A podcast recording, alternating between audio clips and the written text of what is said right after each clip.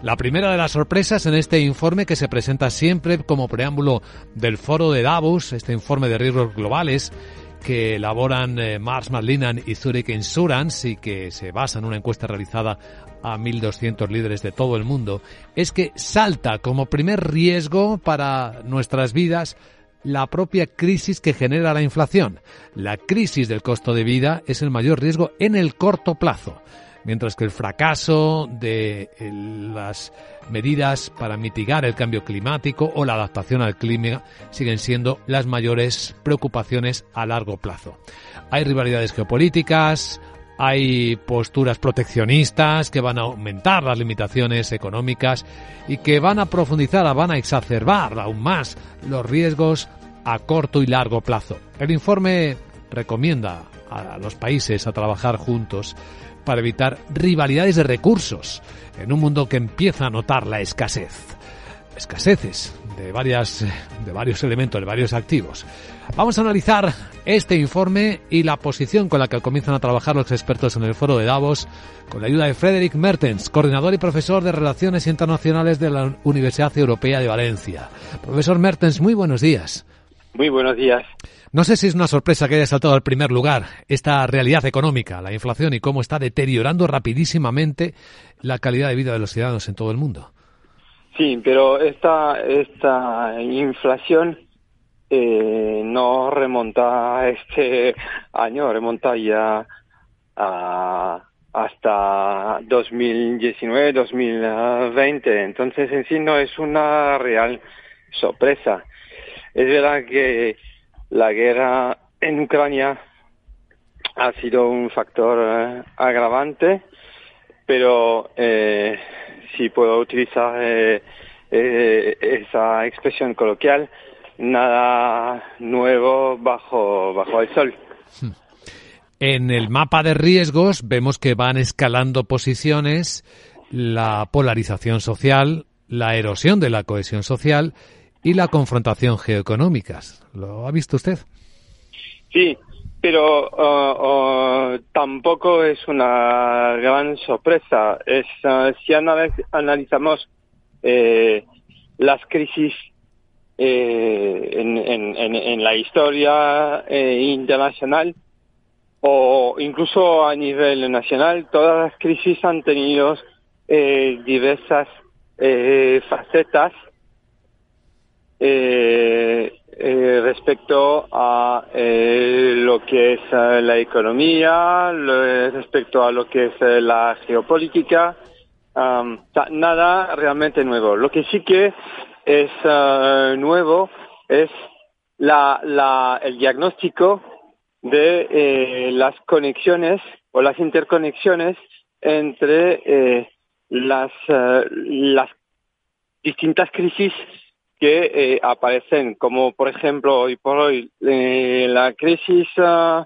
uh, geopolítica eh, a nivel europeo o a nivel mundial, las, tensiones entre Estados Unidos y China, que están conectados con otras, como por ejemplo crisis económica financiera, con la recesión a nivel global, con la inflación, la inflación pero también la crisis eh, medioambiental con el cambio climático. Todas esas crisis están interconectadas y eh, por estar interconectadas eh, tienen eh, consecuencias más eh, drásticas, más dramáticas eh, a nivel global y, y ahí es la novedad en este informe, es ese diagnóstico claramente Mm, en, enfocado en lo que llamamos la policrisis.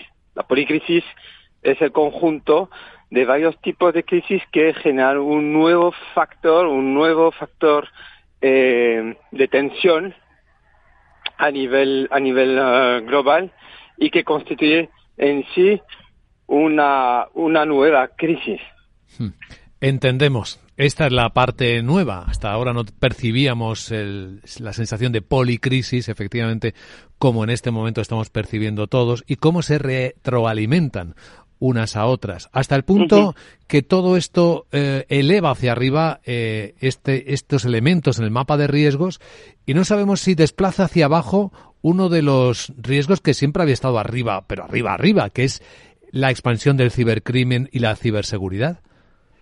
Claro, es que eh, eh, el cibercrimen pues eh, sube gracias al, a la evolución y el progreso tecnológico, concretamente la inteligencia artificial. A partir del momento en que algunos pueden cometer esos crímenes en estructuras sensibles, eh, como por ejemplo eh, un Ministerio de Defensa, eh, un Banco Central o em, la, la, estructura de gestión de suministro eléctrico. pues eso es una buena señal para todos los criminales, los cibercriminales que quieren en, bueno, cometer delitos virtuales en todos los ámbitos, en todos los sectores de, de la vida y sobre todo los sectores donde se puede obtener ah, recursos financieros. Entonces, eh, no es sorprendente que este sector está en, en los primeros niveles del ranking de los riesgos ah, globales. Es cierto. Em, ¿Ve muchas diferencias según el país desde el que se observen los riesgos? ¿Ve que hay países que sufren más estos riesgos que otros?